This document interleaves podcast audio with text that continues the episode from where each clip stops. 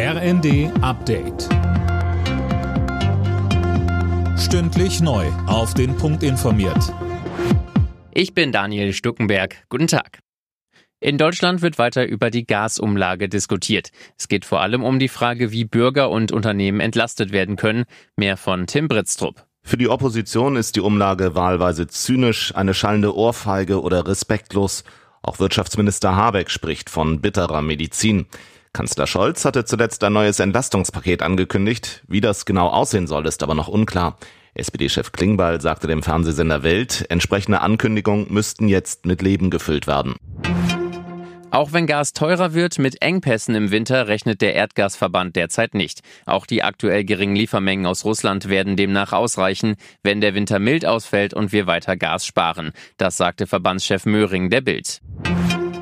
Im Prozess um die tödliche Amokfahrt von Trier wird heute das Urteil vor dem Landgericht erwartet. Die Staatsanwaltschaft wirft dem Tatverdächtigen unter anderem Mord, versuchten Mord und gefährliche Körperverletzung vor. Mehr von Eileen Schallhorn.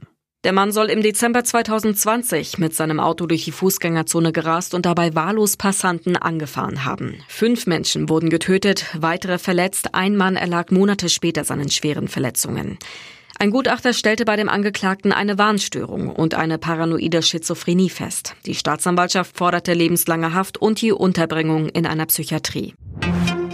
So langsam geht in Deutschland die Schule wieder los und Eltern müssen für Hefte, Füller, Ranzen und so weiter deutlich tiefer in die Tasche greifen als vor einem Jahr. Laut Statistischem Bundesamt kosten Schulhefte fast 14 Prozent mehr, Füller etwa 5 Prozent. Alle Nachrichten auf rnd.de